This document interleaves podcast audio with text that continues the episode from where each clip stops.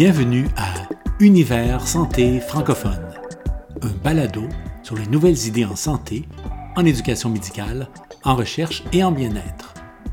Ce balado vous est offert par les affaires francophones de la Faculté de médecine de l'Université d'Ottawa et s'adresse à tous. Aujourd'hui, pas de panique, l'anxiété ça se dompte, partie 2. Après avoir abordé les origines, les causes et les mécanismes de l'anxiété, on s'attarde aujourd'hui aux solutions pour apprendre à mieux gérer et vivre l'anxiété. On retrouve de ce pas Mélanie Joannis. On est épuisé. Est-ce qu'on pourrait aller voir un peu, c'est quoi les solutions? Est-ce que c'est quoi les approches qu'on peut faire? Je, euh, je pense qu'avant d'aller dans les solutions, tu voulais dire comme notre système nous, nous, envoie pas toujours les bons messages, on ne fait pas toujours les bonnes choses quand on vit de l'anxiété, il y a peut-être des choses à ne pas faire aussi avant de savoir quoi bien faire. Absolument. Je pense que c'est important de parler de quoi faire, mais des fois, encore là, par bonne intention, hein, euh, on a tendance à faire des choses qui peuvent peut-être amplifier l'anxiété. Soit on se le fait à soi-même ou on le fait aux autres, aux autres anxieux. Alors, l'idée, c'est par exemple de dire à quelqu'un, ben, arrête d'y penser. Hein? Alors, je ne sais pas si vous avez déjà vu des moments d'anxiété. Si la personne te dit arrête d'y penser, généralement, ce qui arrive, c'est le contraire. Et ça, c'est ce qu'on appelle l'effet rebond ou paradoxal. Hein? Il y a des études au niveau cognitif qui ont été faites. Plus je tente de ne pas penser à quelque chose, plus je vais y penser.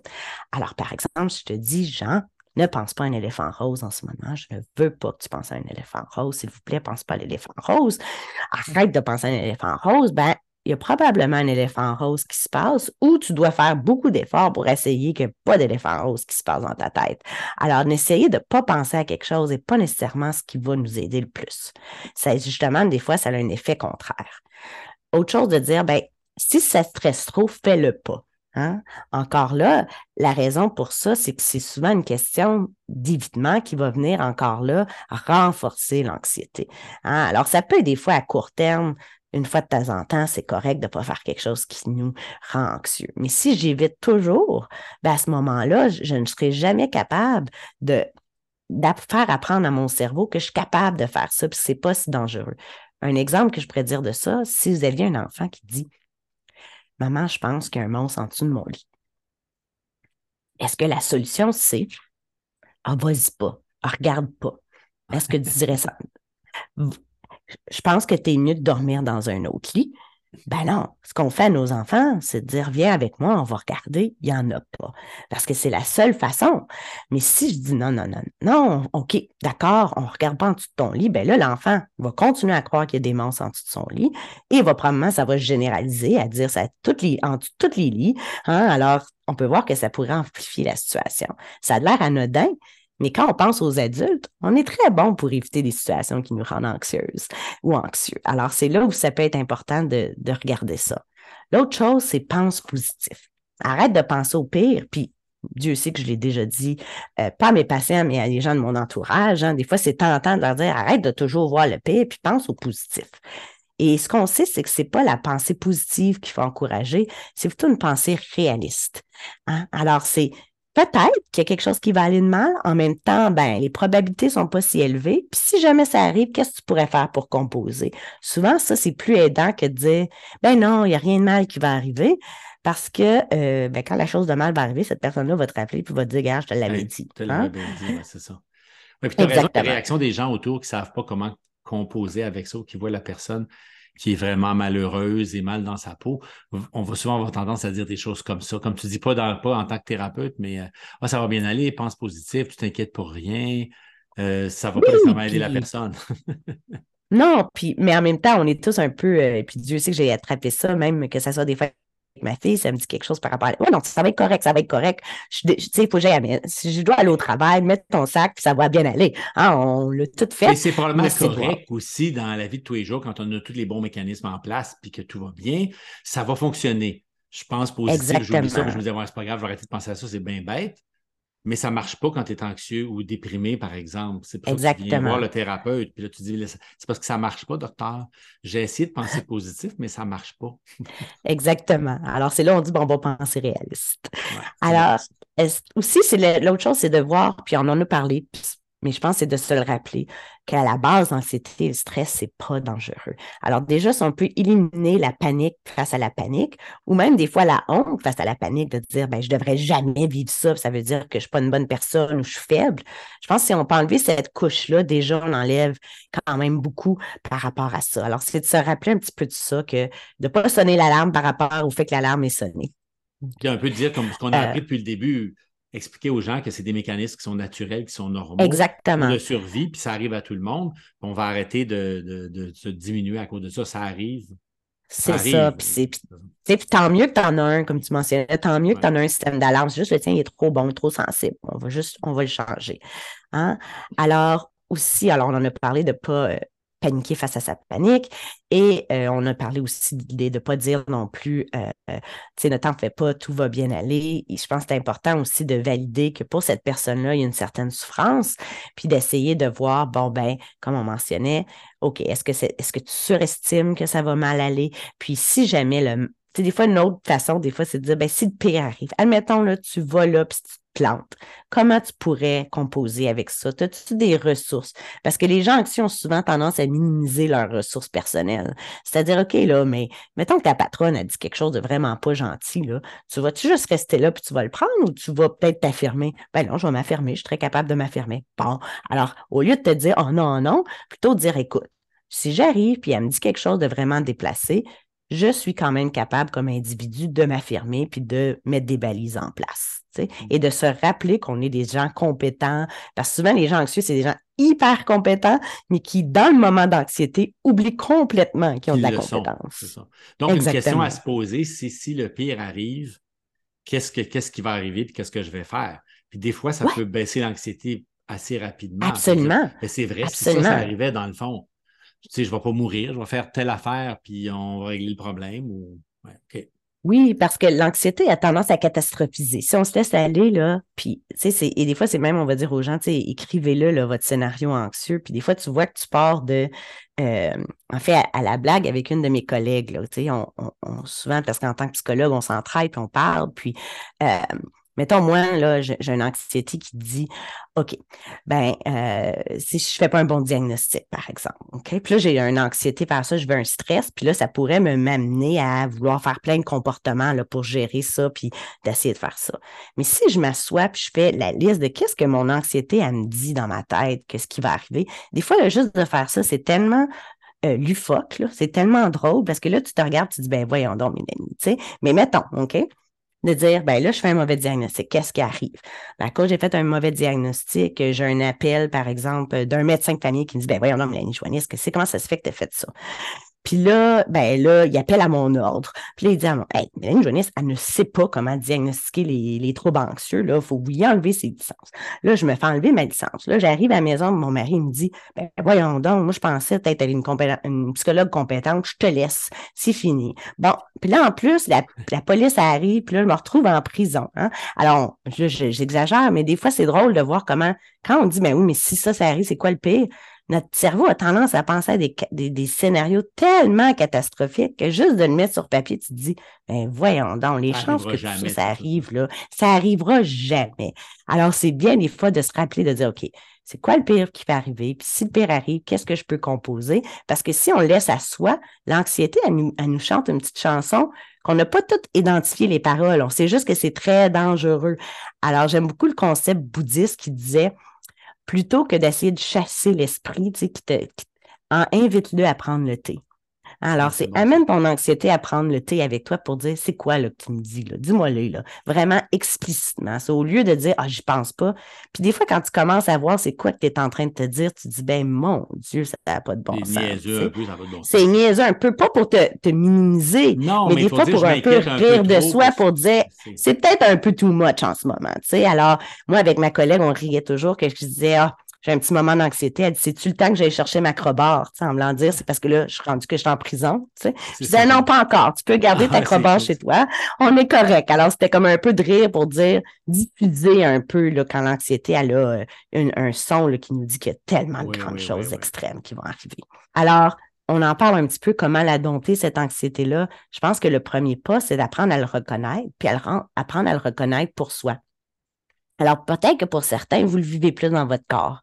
D'autres qui vont le vivre plus dans leur tête, les cognitions, on en a parlé, comme ces scénarios catastrophiques. Là.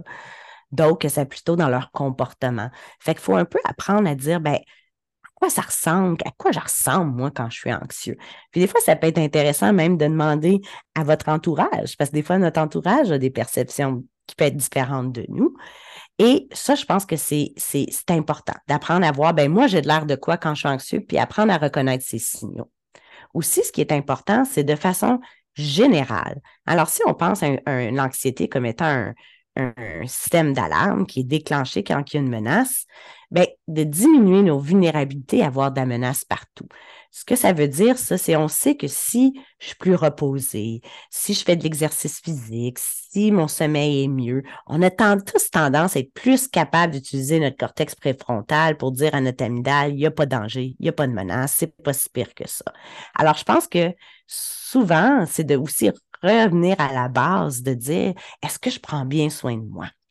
Hein, parce que moins, plus je fais la base, je mange bien, pas parfaitement encore, là, on ne parle pas de, perfection, mais plus je prends attention à moi, à ce moment-là, peut-être moins souvent mon système d'alarme va être déclenché pour des raisons démesurées. Aussi de maintenir un optimisme réaliste. On a parlé, notre cerveau aime ça regarder le négatif. Alors, il faut être un peu plus intentionnel pour pouvoir aller chercher le positif. Et c'est un peu euh, ce qu'on mentionnait, par exemple, quand la pandémie, là, dans les débuts, arrivait, où toutes les nouvelles, tous les réseaux, les médias, c'était juste ça, là, du négatif, négatif. Fait que ça venait comme amplifier cette menace-là face à, à, ce qui se passe. Fait que des fois, on dit aux gens, il faut décrocher à un moment donné. Il faut être intentionnel. Alors, de faire des activités qui cumulent le positif de prendre le temps dans votre quotidien de faire des choses qui vous font du bien, qui vous font rire, qui vous font plaisir. Ça a l'air anodin, mais c'est un très bon antidote parce que ça rappelle au cerveau que je suis pas toujours dans un environnement menaçant. La vie n'est pas faite que de danger. Il y a du beau, il y a du bon, mais ça prend un effort. Et faire des exercices, par exemple, de gratitude, comme on, sait, on sait, par exemple, de se mm-hmm. rappeler avant le coucher, trois choses. Nous, au souper, c'est là où on le fait. C'est dire, ben, est-ce que tu peux dire? Deux, trois choses pour lesquelles tu es reconnaissant aujourd'hui? Hein? Puis des fois, ça peut être juste reconnaissant qu'il y avait moins de trafic un matin, je suis reconnaissant pour la température ou je suis reconnaissant pour un collègue, d'avoir d'aider notre cerveau à porter attention à ça, ça l'aide aussi parce qu'il se dit, OK, je vis pas juste dans un monde de menaces. Des fois, j'ai l'impression aussi de mettre euh, euh, juste ton corps, garder ton corps avec euh, massage, marche en forêt, s'émerveiller de la nature. C'est des choses, on dirait, qui te ramènent à bon, mon corps n'est pas menacé, là. Puis Exactement. ça, groundé, te groundé dans, dans, ta vie où tu es. Là, Exactement. S'ancrer. Puis la nature, on l'a vu beaucoup, puis il y a de plus en plus d'études par rapport aussi, surtout pendant la pandémie, parce que la nature, c'était peut-être la seule place où on pouvait aller en forêt tout seul, sans menace, mais ça a eu des effets extrêmement euh, bon, et il y a même des, des, études, par exemple, d'aller se promener en forêt versus dans des milieux urbains. Euh, la nature nous aide à nous rappeler, puis aussi nous aide à nous émerveiller et nous aide à nous ancrer. Alors, définitivement, c'est les genres d'activités euh, qu'il faut, faut mettre dans notre quotidien. Aussi, de recadrer les stresseurs comme des défis. Alors, peut-être que quand notre cerveau se dit, mon Dieu, c'est une menace, essayez de se dire, ben, qu'est-ce que je peux apprendre de cette situation-là? Est-ce que je peux le voir comme un défi? Quelles sont les ressources que j'ai, puis dire, all right, OK, come on, là, je vais l'essayer ça. J'ai une présentation orale à faire, je trouve ça stressant. Oui, en même temps, ça va me permettre de peut-être bâtir certaines compétences, ça va peut-être me mettre, euh, je suis en train d'oser, je suis en train d'être courageux. Alors, euh, de, de, ramener ces concepts-là à l'avant-plan, le défi, le courage, d'être plus audacieux face à sa vie, c'est des choses qui viennent nous aider à contrer l'effet de menace. Et euh, des fois aussi, comme on mentionnait, la voix anxieuse, je pense que c'est important de pas des fois, moi, j'aime la recadrer avec les patients. Fait qu'on on va dire, par exemple, ben, ta voix anxieuse, c'est comme une, soit une mère surprotectrice. Elle a des bonnes intentions, mais elle parle trop fort. Tu peux pas te débarrasser de ta mère surprotectrice dans le sens que c'est important qu'elle te dise de mettre ta ceinture de sécurité. C'est important qu'elle te rappelle qu'après deux verres de vin, c'est assez. Hein? On a tous besoin de ça à l'intérieur de nous. Mais c'est quand elle devient un peu en overdrive ou quand le son est trop fort qu'il faut que tu apprennes à y dire Je te remercie de vouloir me protéger, mais en ce moment, je suis correct. J'ai pas besoin d'aller, on va être correct d'aller là. Mm-hmm. Parce que si on fait juste dire à cette voix-là, arrête, elle n'arrêtera pas. Hein? On vient à revenir en force. Alors, il faut, comme lui dit, la remercier et en même temps euh, la recadrer par rapport à tout ça. Et de, comme on mentionnait, continuer à, dans notre quotidien, à, contrer notre évitement, à essayer davantage de nous mettre dans des situations qui, pour bâtir notre sentiment de confiance face à, nos capacités. Et euh, mais il faut toujours toutes ces choses-là que je recommande, parce que souvent, c'est de le faire dans notre quotidien, pas avec la perfection, puis trouver une façon graduelle d'incorporer ces choses-là. Fait que ça, c'est un peu de dire, ben, apprendre à reconnaître que j'ai l'air dans quand je suis anxieux, mais aussi apprendre à prendre soin de moi dans mon quotidien pour peut-être minimiser ou diminuer les chances que l'anxiété peut prendre des volumes disproportionnés dans ma vie, sachant que parfois, malgré tous nos efforts, parfois par, par même si on a tout fait ce qu'on devait faire, ça reste encore. Et c'est là où le besoin de consulter, puis d'avoir des outils peut-être un peu plus euh, puissants pour, pour nous, euh, va être important. Hein? Alors, quand on remarque que malgré nos efforts, malgré nos bonnes intentions, euh, la souffrance, demeure importante, mon fonctionnement est encore affecté, mais c'est là où on va inviter les gens à consulter. Et souvent, la consultation qu'on va nommer, ça va être, ben, commencez des fois par votre médecin de famille. Hein. Peut-être que c'est parce que des fois, avec l'anxiété aussi, on veut éliminer les autres causes d'anxiété. Y a quelque chose de physique relié? Avez-vous commencé un nouveau médicament qui pourrait vous rendre plus anxieux? Fait que d'avoir le médecin qui regarde votre corps pour dire, écoute, qu'est-ce qui arrive? Et aussi qui regarde votre esprit, votre cœur pour dire, mais y a-t-il des choses qui se passent? Moi, je dirais euh, aussi que, comme médecin de famille, qu'on est quand même un peu, même si on n'est pas entraîné comme vous, les psychologues, bien évidemment, ce n'est pas notre premier métier.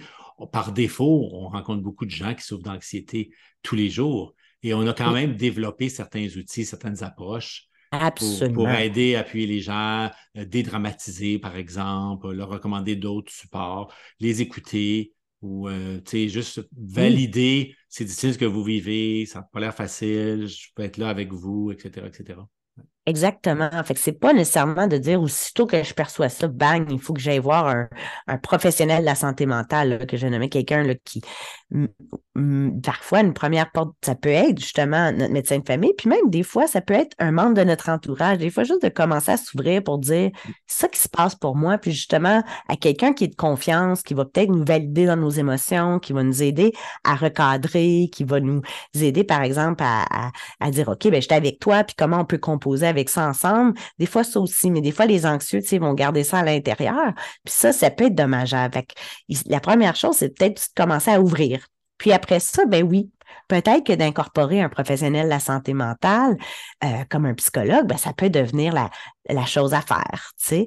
Et euh, ce que les gens doivent savoir, par exemple, en Ontario, euh, on n'a pas besoin, puis je pense que c'est comme ça dans les autres juridictions aussi, euh, on n'a pas besoin, par exemple, d'avoir une référence d'un médecin de famille pour aller accéder à la psychologie, par exemple, en, milieu privé. Alors, on peut appeler un cabinet de psychologue pour prendre rendez-vous. Des fois, la référence, elle peut devenir importante, ben, pour avoir le médecin impliqué dans tes soins, mais aussi parce que pour les assurances, par exemple, ça, ils vont mmh demander ça. Euh, des fois aussi, la référence est nécessaire si on va aller chercher des services de psychologie, par exemple, dans un milieu public où ça prend un certain, euh, ça prend une référence médicale par rapport à ça. Mais euh, on peut aller consulter en santé mentale, puis je pense que tu mentionnais tantôt qu'on va parler un petit peu des ressources disponibles, comment les gens peuvent naviguer. Ben, à ce moment-là, ça peut devenir ce qu'on doit faire. Ben, on, peut, on peut en parler là. De, fait, donc souvent, le médecin, ça peut être une première ressource. souvent, je réalise que les gens ils vont se chercher, des fois, des fois, ils ont un symptôme physique, mais des fois, ils n'en ont pas nécessairement. Puis il faut valider, oui, tu peux venir me voir juste pour parler. Moi, souvent, je leur dis ça. Donc, première étape. Après ça, c'est sûr qu'après ça, nous, on va, on va peut-être vouloir travailler en équipe parce que souvent, c'est bon pour le, le patient. C'est est-ce qu'ils ont des ressources, est-ce qu'ils ont des assurances pour le psychologue? Est-ce qu'on a dans nos équipes de santé familiale en Ontario, on a souvent une ressource psychologique dans, à, même nos, nos, murs? Ou des fois, il y a peut-être d'autres ressources, puis on les mettra en ligne sûrement. Il y a peut-être des ressources qui coûtent moins cher. Il y en a souvent par le travail, les programmes d'aide. Il y a des références comme ça. Puis il y a peut-être d'autres programmes aussi qui coûtent moins cher qu'on pourra mettre en ligne si jamais les gens sont, euh, ont besoin Exactement. de Je pense que Exactement. Il y a plusieurs porte, puis ça peut être vraiment en fonction de nos besoins, en fonction aussi de comment prêt je suis. Hein, je pense que c'est tout le monde, tu sais, on parle par exemple de la motivation. Et, comme psychologue, des fois, on va regarder ça, la motivation, entamer un traitement. Des fois, les gens vont dire, je suis pas là encore. C'est correct, ça aussi. C'est de reconnaître, puis d'aller chercher les bons outils pour où est-ce qu'on est. Excellent. Euh, on aimerait ça en savoir un petit peu plus parce que là, on a parlé d'approche, on a, voulu dédramatiser tout ça. Mais quand on est psychologue, souvent, on parle de l'approche qu'on entend le plus, c'est les thérapies cognitivo-comportementales. Il y en a d'autres, mais je pense que ça, c'est peut-être la. Peut-être tu peux nous en parler un peu, nous dire pourquoi c'est l'approche peut-être la plus privilégiée, puis je pense qu'il y a de l'évidence derrière ça, etc., etc. Effectivement. Donc, en psychologie, comme dans tout, type de traitement, on va faire des études, par exemple, pour démontrer, tu sais, est-ce qu'il y a une évidence empirique qui démontre que euh, ce traitement-là est plus efficace, par exemple, que, que d'autres, ou des fois juste plus efficace que de ne rien faire, ou d'avoir un genre de placebo? Alors, les thérapies cognitivo-comportementales, c'est celles d'entre elles qui ont donné des bonnes preuves par rapport aux troubles anxieux. Euh, naturellement, ces, ces évidences-là peuvent différer d'un trouble à l'autre, mais généralement, l'approche cognitivo-comportementale euh, Juste pour vous donner un petit historique, au début, c'était vraiment, ça a ses origines dans les thérapies plutôt behaviorales. Alors, je ne sais pas s'il y en a d'entre vous qui ont fait des cours de psychologie, mais Skinner, hein, tout le conditionnement. Alors, euh, c'est eux, là, vraiment de commencer à travailler comment euh, d'avoir l'apprentissage, le comportement, puis comment on, peut aider des gens à ce niveau-là. Puis après, un peu plus tard, hein, des gens comme euh, Ellis et Beck qui sont venus amener l'espèce de cognition, de dire, ouais, mais aussi comment la personne interprète. Il n'y a pas juste comment la personne agit qui peut amener à différentes euh, problématiques, mais des fois, comment on pense par rapport à la situation, comment j'interprète qui est importante. Alors, c'est là où l'aspect cognitivo-comportemental est venu. alors, cognitivo-cognitif, pensée, et comportemental, behavioral qui est arrivé. Et Additionnellement, pour une thérapie cognitivo-comportementale, on avait des protocoles ou on a encore des protocoles pour la phobie spécifique, pour le trouble panique, pour le trouble d'anxiété généralisée. Et vraiment, ce qu'on va aller, c'est d'aider, par exemple, les gens à travers des, on a fait des modèles de qu'est-ce qu'on pense qui fait que ces, ces troubles-là se maintiennent au niveau cognitif et comportemental, puis comment on peut aider les gens à se défaire de ça. Et, mais ils ont quand même certains, souvent des ingrédients communs que je veux quand même nommer parce que des fois, ça reste très flou. Hein? Qu'est-ce, que je vais faire dans le cabinet avec le psychologue? Alors, une première chose qu'on a tendance à faire, et ça, tout bon psychologue, je te dirais, ou toute bonne approche là, se doit de le faire, c'est une psychopédagogie sur l'anxiété qu'est-ce qu'on a fait un petit peu aujourd'hui, c'est-à-dire l'aspect normal, l'élément de survie face à ça, de bien comprendre les signes euh, pour que la personne un peu dédramatise et normalise ce qu'elle vit, puis commence à avoir un certain sens. Après, on va aider les gens aussi à faire un certain lien entre situation, pensée, sensation, émotion, comportement. Un peu ce qu'on a regardé tantôt, ce servicieux-là. On va aider les gens à voir, OK, fait que c'est telle situation qui déclenche ça, tu penses comme ça, tu te sens comme ça, puis tu fais ça, puis les effets ou les conséquences de ça, c'est soit que ça amplifie euh, mes inquiétudes ou amplifie mes sensations. Alors, on aide la personne à vraiment comprendre comment elle se fait prendre par son anxiété de façon démesurée. Et on aide aussi, alors, une des, grands, euh, des grandes techniques en cognitivo-comportemental, c'est la restructuration cognitive. Alors, on dit, ben, comment on peut aider la personne à recadrer c'est quoi les pièges de pensée qu'elle se fait prendre dedans qui fait qu'elle pense qu'il y a toujours de la menace, puis comment on peut l'aider à mettre ça au défi. Hein? Alors, par exemple, aider la personne à vraiment dire, OK, moi, j'ai vraiment une tendance à catastrophiser. Je pense toujours au pire. Alors, des techniques qu'on peut faire, c'est justement les aider à voir, à écrire le scénario catastrophique. après ça, dire, ben, c'est quoi, par exemple, les probabilités que tu penses que ça, ça va arriver? Est-ce que tu, c'est quoi les preuves, les vrais faits que tu te bases? Est-ce que tu te bases sur un, un, feeling interne ou si c'est vraiment, il y a des preuves à l'appui? Puis est-ce que tu as tendance peut-être à éliminer certaines autres informations parce que ça ne cadre pas? Est-ce que tu peux peut-être être intentionnel puis dire est-ce qu'il y a de l'information qui va à l'encontre? Alors, on aide vraiment la personne à doser un petit peu sa perception puis à remettre en question l'idée que c'est menaçant à travers différentes techniques qu'on appelle la restructuration cognitive. L'autre portion, c'est de l'exposition. Et dépendamment du trouble d'anxiété, l'exposition peut avoir l'air différente. Mais l'exposition, c'est vraiment de m'exposer, hein, alors de me mettre devant, si on veut, euh, la chose que je, conçois qui est menaçant. Alors, ça peut être soit en imagerie, donc de penser à une situation super stressante. Ça peut être soit on appelle in vivo, donc de me mettre dans le contexte qui me stresse. Alors, on le fait dans la vraie vie. Euh, il y en a même, par exemple, qui font virtuellement aussi. Maintenant, on apprend, qui font de l'exposition virtuelle, c'est-à-dire avec les genres de petits... Euh, maintenant, on peut avoir un monde virtuel. Alors, euh, je sais qu'il y a des laboratoires, par exemple, au niveau de l'Outaouais, où on peut mettre des lunettes, puis on va voir des araignées partout, ou un militaire va se ramener en Afghanistan. Alors, on remet la personne dans la situation. Ou des fois, c'est, ben, on a aussi une exposition interoceptive, c'est-à-dire on expose la personne aux sensations qu'elle n'aime pas. Donc, par exemple, un trouble panique. Une personne qui dit, moi, là, aussitôt que mon cœur augmente, je me dis, je vais mourir. On dit, parfait, on va, hein, alors on voit comment c'est un petit peu à l'encontre de ce qu'on ferait. on dit, ben, on va ensemble faire augmenter ton rythme cardiaque. Alors, des choses qu'on fait, par exemple, à l'hôpital que j'ai déjà fait, c'est de monter, puis là, naturellement, on parle au médecin pour s'assurer, oui, la personne, n'y a pas de maladie cardiaque, rien, c'est que l'anxiété. Et là, ce qu'on fait, c'est on monte les escaliers rapidement, ou on leur fait jogger jusqu'à temps que leur rythme cardiaque. Et là, au lieu de dire, ah, OK, c'est correct, c'est correct, on dit, là, là, laisse aller Garde, reste avec ça. Garde ton cœur. Ouais. Puis là, tout en dedans de toi dit que tu vas mourir. Ouais. Puis là, il reste jusqu'à temps que finalement, ça fait comme une genre de courbe d'habituation, puis ils se rendent compte, mais finalement, je suis pas mort. Puis finalement, euh, je, je, je, suis encore en vie. Ça va pas me tuer. Hein? Et, on aide beaucoup les gens à voir, regarde, en ce que tu prédis, puis ce qui arrive, il y a une différence. Alors, parce que l'évitement, c'est ça que ça ne te permet pas de faire. Si tu évites, tu ne peux pas faire ce cette réévaluation-là. Alors, on trouve toutes sortes de façons d'amener les gens dans les situations qui, leur causent une anxiété et on se dit, ben, quelles sont les probabilités, toi, que tu penses que ça va mal aller? On les aide à le faire et après, on réévalue pour voir, ben, un, c'est-tu arrivé, c'est-tu pas arrivé? Souvent, ça arrive pas, mais aussi souvent, ce que les gens découvrent, c'est même si ça arrive, des fois, c'était pas aussi pire que je pensais, ou j'ai été capable de composer avec. Je suis pas si vulnérable que ça.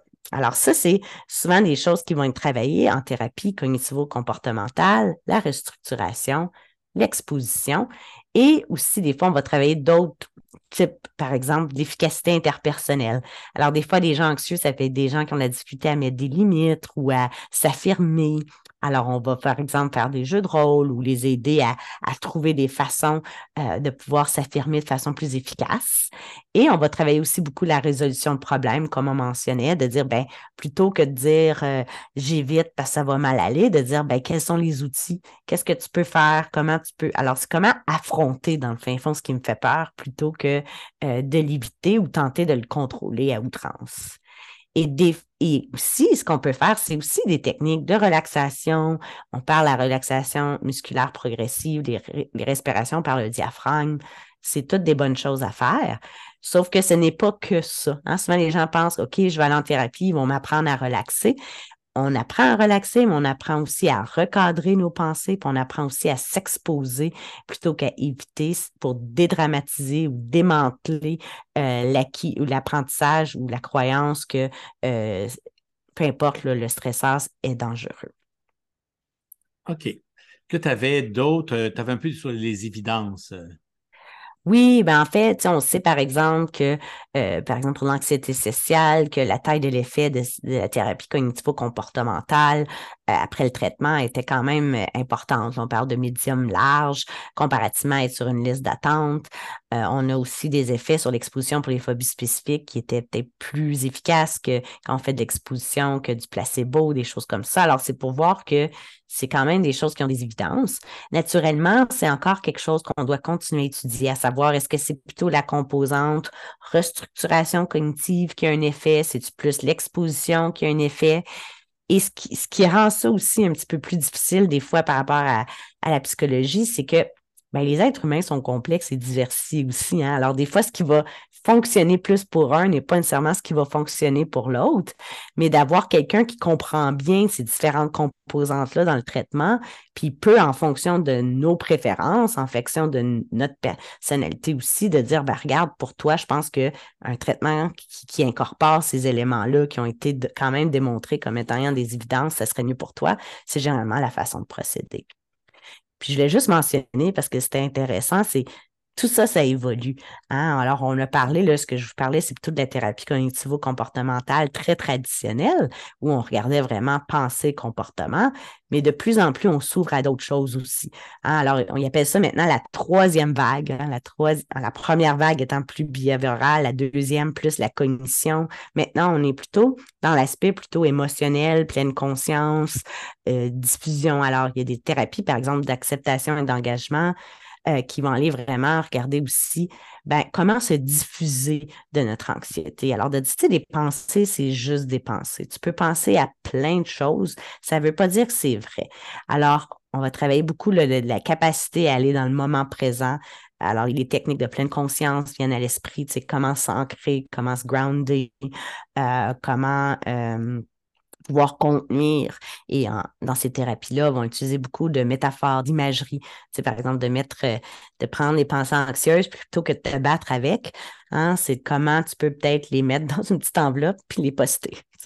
Alors, ils vont, ils vont démontrer différentes techniques pour ne pas nécessairement hein, s'engager dans le cercle anxieux, mais plutôt être un observateur, puis dire Wow, OK, là, je suis en train de tomber là-dedans. Comment je peux me comment je peux désarmer ça? Puis une façon de se désarmer, c'est souvent de revenir dans le moment présent, de s'ancrer dans l'ici maintenant, parce qu'on sait, l'anxiété, elle aime nous faire voyager dans le futur. Alors, si on peut aider à rester dans l'ici maintenant, euh, ça peut être des choses qui peuvent être utiles. Alors, euh, ça, c'est ça. Et Ouais, je dirais c'est un peu la pleine conscience, mais laisser maintenant, c'est une façon d'être heureux, on dit hein, de façon générale. Au lieu de penser à demain et dire est-ce que là, je suis bien, est-ce que ça se passe bien pour moi en ce moment? Est-ce que. Donc, laisser maintenant, ça, je retiens ça aussi. Ouais. Ouais. Et, et aussi, il y a d'autres approches, hein, il y a d'autres façons qui vont mentionner que souvent, on a des approches maintenant aussi transdiagnostiques, parce que souvent, comme on a mentionné, l'anxiété ne vient pas seule. Et souvent, pour comme l'anxiété généralisée, des fois, il y a des aspects de dépression par rapport à ça. Et euh, certains ont, ont, mis comme hypothèse que des fois, les gens anxieux, c'est des gens aussi qui ont tendance à éviter les émotions douloureuses, plus difficiles. Alors, plutôt que de rester avec mon sentiment de ne pas être à la hauteur, parce que ça, c'est très souffrant, ben, je tombe dans une certaine, je tombe dans mon anxiété, puis là, je tombe dans certaines choses. Alors, il y a des thérapies qui vont travailler davantage qu'on appelle les schèmes émotionnels. Donc, ces genres de sentiments-là, de ne pas être à la hauteur, de ne pas être assez compétent, euh, de se sentir euh, vulnérable ou d'avoir de la difficulté à apprivoiser cette vulnérabilité-là, ces émotions inconfortables-là. Et des thérapies comme les approches transdiagnostiques ou centrées sur les émotions sont aussi celles qui démontrent certaines évidences. Alors, je pense que tout ça, ce qu'on veut que les gens retiennent, c'est que vous n'avez pas besoin d'être un psychologue qui va déterminer quel est le meilleur traitement pour vous. Ce qui est important de savoir, c'est qu'il y a des traitements qui existent, qui ont des évidences pour vous aider et d'aller chercher un professionnel de la santé qui a la capacité de bien déterminer selon une approche biopsychosociale et basée sur euh, les, les, évidences empiriques et aussi, je le remets, sur vos vos besoins, sur vos préférences, bien, à ce moment-là, on est capable de développer un plan de traitement qui, euh, qui va être, en fond, qui va interpeller la personne à travailler selon ses objectifs, ce qu'elle veut faire. Excellent. Puis, euh, avais, en fait, ce que je réalise, c'est qu'il y a tout plein de thérapies qui sont plus ou moins peut-être complexes à comprendre pour monsieur, madame, tout le monde, mais il faut savoir que ça existe et que ça vaut la peine éventuellement, surtout si on n'arrive pas à résoudre les problèmes avec les outils qu'on a ou les outils en ligne ou les lectures qu'on aurait pu faire. Euh, à un moment donné, ça prend le professionnel, le psychologue qui peut nous guider à travers ces diverses thérapies-là, ces diverses approches-là, qui peut poser un meilleur diagnostic peut-être que n'importe qui d'autre. Oui, oui, puis en même temps aussi, ce qui est, ce qui est intéressant, c'est moi, je suis toujours à mes patients, ça ne devrait pas être un mystère ce que je fais avec vous. Je ne suis pas une magicienne. Alors, je comprends, alors, on, va passer aussi beaucoup de temps à expliquer notre approche, puis pourquoi on fait ce qu'on fait pour que la personne aussi vienne à comprendre. Fait que je comprends pour l'idée d'un balado, c'est trop complexe, mais aussi votre psychologue va vous aider à comprendre les raisons d'être du traitement, va vous en parler un peu comme un médecin va faire quand il vous explique, par exemple, bon, aujourd'hui, on va essayer tel médicament, c'est pour telle raison, ça fonctionne sur telle façon dans ton corps, mais c'est la même chose qu'on fait en psychologie aussi. Alors, c'est pas, c'est un devoir, hein, comme dans le consentement éclairé, d'expliquer aux gens c'est quoi le traitement, qu'est-ce qu'on va faire avec vous. Puis vous avez définitivement votre mot pour dire, ben ça, ça me semble être quelque chose dans lequel je veux m'embarquer ou c'est-tu ça, j'aime peut-être moins ça. Euh, c'est vraiment des belles conversations à avoir. Ah, puis de fait, euh, je, le répète souvent dans les balados, l'approche qu'on a les professionnels de la santé, autant toi que moi, c'est centré sur le besoin du patient aussi. Donc, c'est un dialogue qu'on a avec le patient. Est-ce que notre approche, elle est bonne? Peut-être que oui, peut-être que non, mais le patient, il a complètement son mot à dire euh, sur ce qu'il veut faire, sur ce qui est intéressé à, choisir comme, thérapie ou comme approche. Euh, c'est un dialogue qui s'établit entre le professionnel et le, patient. Donc, ça ne devrait pas être affolant pour le patient. non, parce que non, puis les psychologues sont très conscients aussi que dans les évidences empiriques, par exemple, de qu'est-ce qui fait que la thérapie fonctionne, l'alliance thérapeutique, elle est clé. C'est vraiment celle qui, qui, donne le plus de bons résultats. Alors, l'alliance thérapeutique, c'est vraiment d'être capable d'être collaboratif avec son patient, que le patient ou le client conçoit qu'on travaille vers les mêmes objectifs, qu'on est ici pour les bonnes raisons. Alors, ne pas avoir cet ingrédient-là, même si j'avais le meilleur protocole de traitement, si j'ai pas une bonne alliance, euh, si mon patient non plus n'est pas motivé, ben, ça vaut pas la chance non plus de, commencer là-dedans. Alors, je pense qu'il faut pas négliger ces composantes-là. Et euh, quand vous allez en, thérapie, un bon psychologue va vous va, travailler ça avec vous, puis va, va être sensible à ça parce que c'est hyper important. C'est pas juste pour être gentil. C'est qu'on sait très bien que si on n'a pas ces ingrédients-là, notre traitement ne sera pas aussi efficace. Pas Puis pour parler d'un autre élément dont on n'a pas parlé encore, mais qui pourrait avoir sa place dans la gestion de l'anxiété, la médication. Est-ce que ça a sa place ou qu'est-ce que tu en penses? Absolument. Absolument. Puis je pense qu'on revient encore, c'est de dire, ben, qu'est-ce qui génère un trouble anxieux? Bien, généralement, des variables bio, psychosociales. Alors, la biologie ne peut pas être, on ne peut pas faire fi de ça. Nous, comme psychologue, on ne va pas prescrire des médicaments, ça ne fait pas partie de notre sphère de compétences. Mais moi, comme psychologue, j'adore avoir un bon médecin de famille avec lequel je peux collaborer pour dire, sais-tu, dans ce cas-ci, avec de façon collaborative et avec l'expertise du médecin de famille, dans certains cas, ça peut être le psychiatre, mais souvent, honnêtement, en psychologie, on va travailler beaucoup avec les médecins de famille, surtout pour les troubles anxieux plus communs, euh, pour dire, ben, peut-être que cette personne-là, ça pourrait être une bonne chose. Euh, et je pense qu'il faut faire réaliser aux gens que, moi, je leur dis un peu, c'est comme si, si tu es en train de te noyer, là, OK? Puis tu n'as pas de bouée c'est très difficile que je te parle à dire, mais ça tente-tu de structurer tes pensées? Ça te tente-tu peut-être, là, si, euh, peut-être que, tu sais, tu pourrais m'écrire ton scénario catastrophique, c'est, hey, je suis en train de me noyer. Et des fois, la médication peut venir un peu d'une bouée qui fait que j'ai la capacité ou je suis, je suis en en mesure de pouvoir faire un traitement psychologique. Parce que si mon système d'alarme, tu sais, dans ma maison est tellement fort que je ne suis pas capable d'intégrer l'information, c'est peut-être pas aussi efficace. Alors, à ce moment-là, des fois, ça prend ça. Des fois, des fois il, y a des, il y a des gens pour qui euh, ça va être important d'avoir un, un, mode où il y a des médicaments et, euh, et les études vont démontrer que, oui, effectivement, que pour certaines personnes, c'est la, la trame à suivre. Je pense qu'il faut faire attention aux gens. C'est, les gens ont peur de dire, ben, si je prends ça, ça veut dire qu'il faut que je prenne ça toute ma vie. sais. Et ce qu'on sait, c'est qu'il va avoir, par exemple, une certaine période de temps. On ne peut pas prendre juste ce médicament-là, puis ça, Jean, tu me corrigeras, mais juste trois semaines, puis se dire, bon, ben, j'ai fait mon temps. Parce que des fois, ça prend trois à quatre, cinq semaines avant que ça fasse effet. Euh, alors, souvent, il faut prendre ça sur une, une plus longue haleine. Mais ben, ça ne veut pas dire que c'est quelque chose qu'on doit faire toute notre vie. Euh, c'est juste peut-être quelque chose qu'on doit faire dans un certain moment, ponctuellement, pour être capable d'aller bâtir. Tu sais, moi, je le vois comme dans ta boîte à outils. Des fois, ça nous prend plusieurs outils. Ça ne nous en prend pas juste un.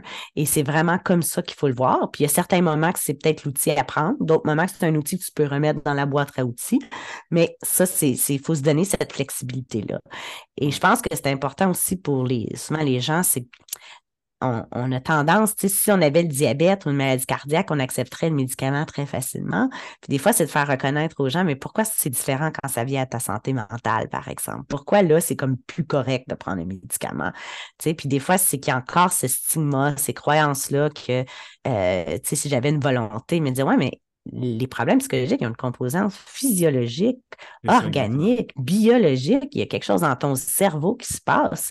Euh, tu peux pas juste t'asseoir devant le miroir et dire arrête, arrête, arrête, puis ça va changer. Alors, je pense que c'est aussi une éducation qu'on doit faire aux gens, puis ça vient, je pense, malheureusement encore du stigma euh, qui est associé à prendre ce type de médicaments-là, puis aussi des fois aux mauvaises compréhensions que les gens peuvent avoir que justement ça va me rendre comme un zombie ou euh, ça va, ça va m'empêcher de faire plein de choses, euh, quand dans le fin fond, c'est pas le cas. Une bémol, par exemple, que je peux mettre, puis je pense que tu peux me corriger par rapport à ça aussi, c'est quand même que, et on le voyait plus anciennement, l'utilisation des benzodiazépines, on pense par exemple à la Tivan, des choses comme ça. Euh, usage ponctuel de ça peut être correct si on vit un stresseur extrêmement difficile, mais il faut faire attention parce que c'est pas le meilleur outil à utiliser de façon euh, à plus long terme. et, malheureusement, il y a des gens qui ont, dû prendre ça plutôt que de développer d'autres outils. Puis si le benzodiazépine, c'est le seul outil dans ta boîte à outils, ben, ce qui arrive, c'est que c'est un qui est difficile parce que souvent, il faut en prendre plus pour avoir le même effet. Puis il peut avoir des espèces de dépendance et même d'abus qui peut arriver. Fait que c'est celui où c'est pas mauvais, parce que des fois, on est à l'autre extrême, les gens disent ah, non, non, non, non. Des fois, ça peut être indiqué. Puis c'est en ayant une bonne conversation avec son médecin, son psychologue, son psychiatre euh, pour identifier, ça peut être le bon outil à prendre. Mais c'est un qu'il faut vraiment considérer pour dire mais est-ce que c'est le seul, puis est-ce que c'est le meilleur à ce moment-là? tout à fait. Je pense que c'est vrai que le danger, puis malheureusement ou heureusement, malheureusement, c'est des molécules qui fonctionnent bien quand tu les prends les premières fois, souvent. Souvent, ils vont éteindre complètement les, les, les la tachycardie puis l'anxiété ça va ah fonctionner très bien. Mais donc, ce serait idéal, mais ce n'est pas idéal parce qu'on vient habituer. Comme tu dis, c'est très ponctuel ou c'est pour utiliser dans des situations, ça peut, mais il faut vraiment discuter avec son professionnel de la santé. Par ailleurs, on utilise souvent aussi des antidépresseurs parce que l'anxiété et les dépression sont ensemble, ou même juste pour l'anxiété, il y a beaucoup d'antidépresseurs qui ont une recommandation pour l'anxiété. Pas que les antidépresseurs, il y a d'autres médicaments aussi. Ça vaut la peine d'en parler à son professionnel de la santé. Si ça se peut d'ailleurs que votre professionnel médecin vous les recommande aussi. Et là, c'est de dédramatiser. Il y en, la plupart ne, causeront pas d'addiction ou d'accoutumance. Euh, souvent, les gens vont dire Qu'est-ce qui va arriver, docteur, si j'ai des effets secondaires? Ben, je dis On va les arrêter où on va voir s'ils sont trop sévères ou pas. Euh, et, alors, ne vous inquiétez pas, si ça fonctionne, le, mieux qui va arriver, c'est que ça va fonctionner un peu. C'est sûr que là, on va leur dire, bon, il faut vous engager si on les commence et que si ça fonctionne, on va les continuer un mmh. certain temps. Puis comme tu dis, on parle souvent de 6 à 12 mois pour s'assurer, parce qu'on sait, c'est un peu paradoxal, on ne sait pas pourquoi. Si tu les arrêtes quand ils commencent à fonctionner, puis des gens, les gens ont ce réflexe-là, oh, ben là, ça va mieux, je les arrête. C'est vraiment pas une très bonne idée. Mais ça, c'est à discuter avec votre médecin de famille il ne faut pas avoir peur parce qu'il y en a qui prétendent qu'il y a. Moi, je pense que c'est un des outils. C'est un outil qui, chez beaucoup de personnes, est assez puissant. Et moi, comme médecin, des fois, je vois la détresse des gens parce que, bon, les symptômes anxieux persistent, persistent, malgré tous les efforts qu'ils font, malgré les thérapies. Puis là, tu dis, comme tu dis, je pense que vous auriez besoin de la bouée de sauvetage. Ça vous aiderait peut-être un peu. Vous souffrez, là. Oui, moi je le vois vraiment comme un acte de compassion envers soi. Hein, je me dis des fois, c'est un acte de compassion de dire là, tu fais tout ce que tu as à faire, là, mais ça ne marche pas. Il y a cet outil-là. On peut t'aider avec ça, euh, puis moi je vais te guider. Sois bienveillant à ton égard. Ouais. Ça demeure leur choix. Mais je, me, je raconte toujours l'histoire à mes patients que j'avais un patient il y a plusieurs années que je lui ai dit Je pense que tu devrais, tu souffres, c'est difficile pour toi, tu devrais pas. Ah non, non, je ne vais pas prendre de pilule, etc. Il a résisté très, très, très longtemps. Puis éventuellement, on a commencé, puis ça a été vraiment un effet, comme on voit souvent, assez important, qui a beaucoup aidé. Puis je me suis, le patient me dit en consultation, pourquoi vous ne m'avez pas donné ça avant? Et puis là, je me mets les, je me mets les mains sur l'ange, je dis, toi là, ça fait six mois que j'essaie de te convaincre.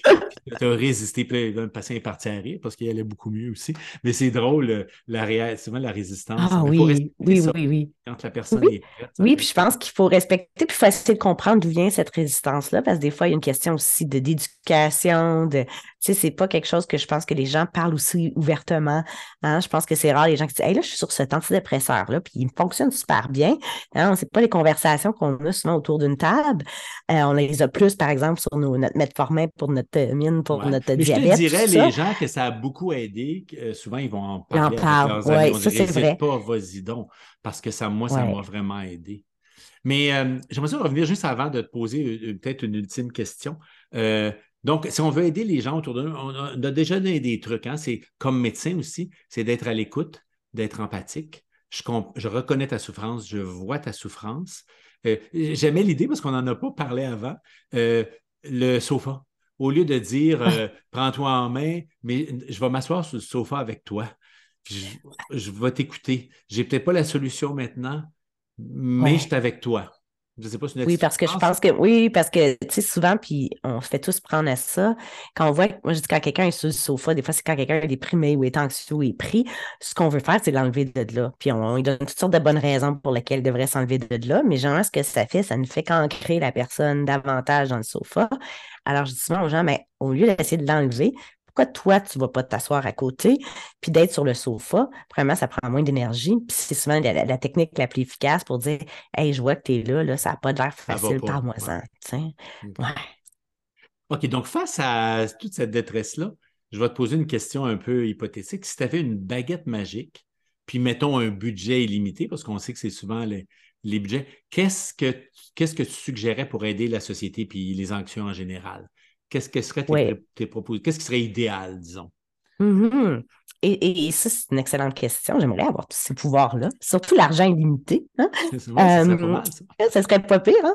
mais euh, je pense que je vais commencer peut-être par le début. on a parlé de l'anxiété. Je pense que l'anxiété, puis moi, j'ai une petite fille de 5 ans, puis je suis contente de voir que les, sais, quand les écoles, tout on, reçoit beaucoup plus d'informations sur aider nos enfants à composer avec l'anxiété. Je pense que comme société, il faut continuer à miser sur cette prévention-là, mais aussi cette dédramatisation-là d'anxiété, sur cette habilitation-là euh, de pouvoir composer avec notre anxiété plutôt que, tu sais, je pense que Dada, avant, c'était beaucoup, on n'en parlait pas, on mettait ça de côté, ou si on en parlait, c'était très stigmatisé. Fait que je pense plus on le met à l'avant-plan, puis on dit, garde, apprendre à faire un budget, puis apprendre à composer avec son anxiété, c'est des outils de base que chaque être humain se doit développer. Puis il n'y en a pas un qui est meilleur que l'autre. Les deux sont très importants, puis ça fait partie de la vie.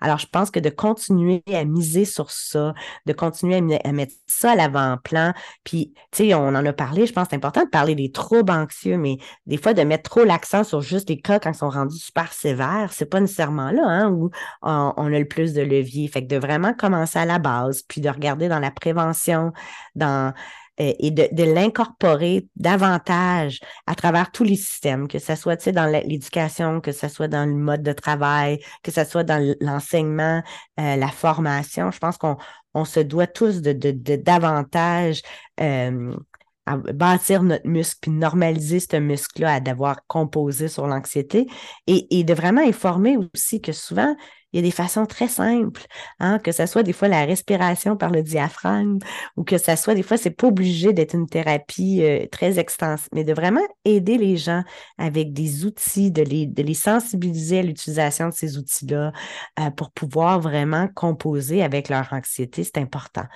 Aussi, je pense que euh, dans la formation, on en a parlé, je pense que davantage former tous les professionnels de la santé à reconnaître l'anxiété, c'est important. Ça ne devrait pas non plus juste être le psychologue qui est bon à savoir c'est quoi les signes anxieux.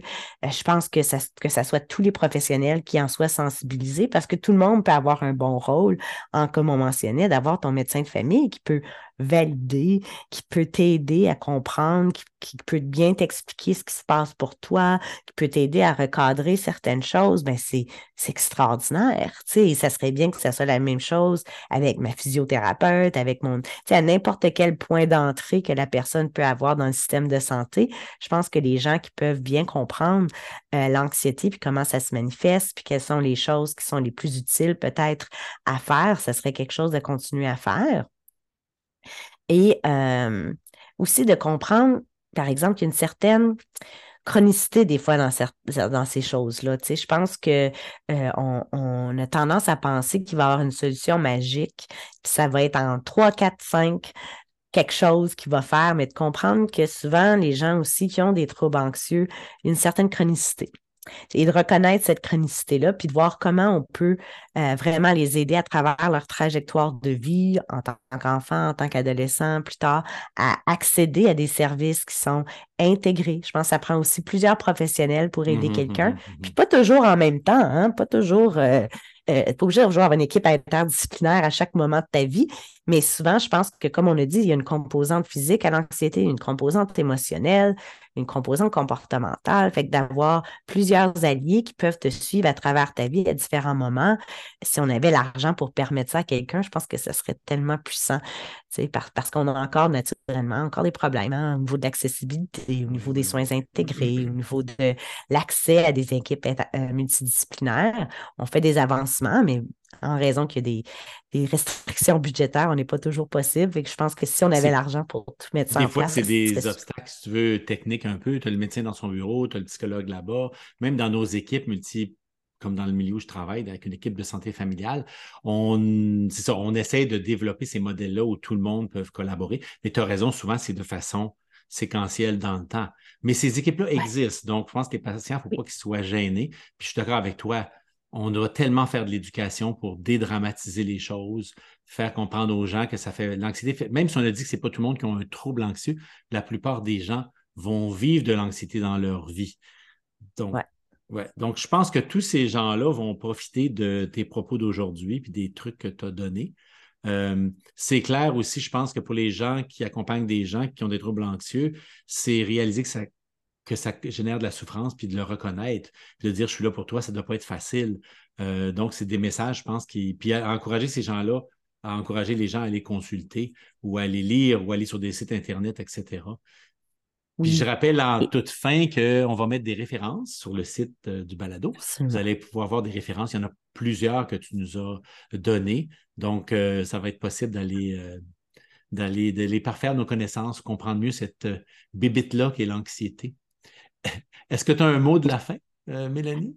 Je te prends ben, euh, ben, en fait, je pense qu'il faut, j'espère que les gens, suite à ce, ce balado-là, c'est toujours mon, qui vont se sentir un petit peu moins confus face peut-être à certaines choses qu'eux-mêmes vivent, puis de normaliser, puis de valider, puis s'offrir une bonne dose de compassion, puis de comprendre qu'on a tous des moments anxieux, que ça fait pas de soi, qu'il y a une passion qui est tout à fait normale, acceptable par rapport à ça.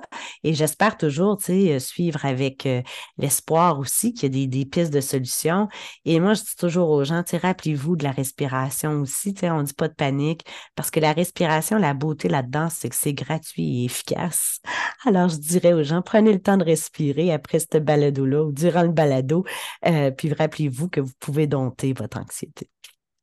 Mais tu es vraiment gentil. Merci beaucoup, Mélanie, pour ça. Je pense qu'on a beaucoup de choses. Je pense que ça va être un ballot à écouter et réécouter parce qu'il y a beaucoup de contenu, il y a beaucoup de choses qu'on a dit là-dedans. J'espère que ça va aider les gens justement à commencer à dédramatiser s'ils vivent quelque chose comme ça, puis de cogner aux portes de leurs médecins, euh, de leurs amis, euh, des gens qui sont autour d'eux, puis pour euh, parler justement de leur souffrance, parce que c'est des fois c'est une grande souffrance, des fois ça va être une plus petite souffrance, mais c'est vraiment important. Alors, je te remercie. Merci. Énormément, c'était très agréable. Puis on va sûrement se reparler dans les prochaines années, peut-être une autre balado, qui sait, dans le futur. Avec plaisir, c'était vraiment agréable. Merci beaucoup de l'invitation. Grand merci. Nous recevions aujourd'hui Mélanie Joannis, docteur en psychologie, qui nous a permis de préparer ces deux dernières balados riches en contenu. Merci aussi aux affaires francophones qui nous permettent de bien réaliser cette initiative. À très bientôt.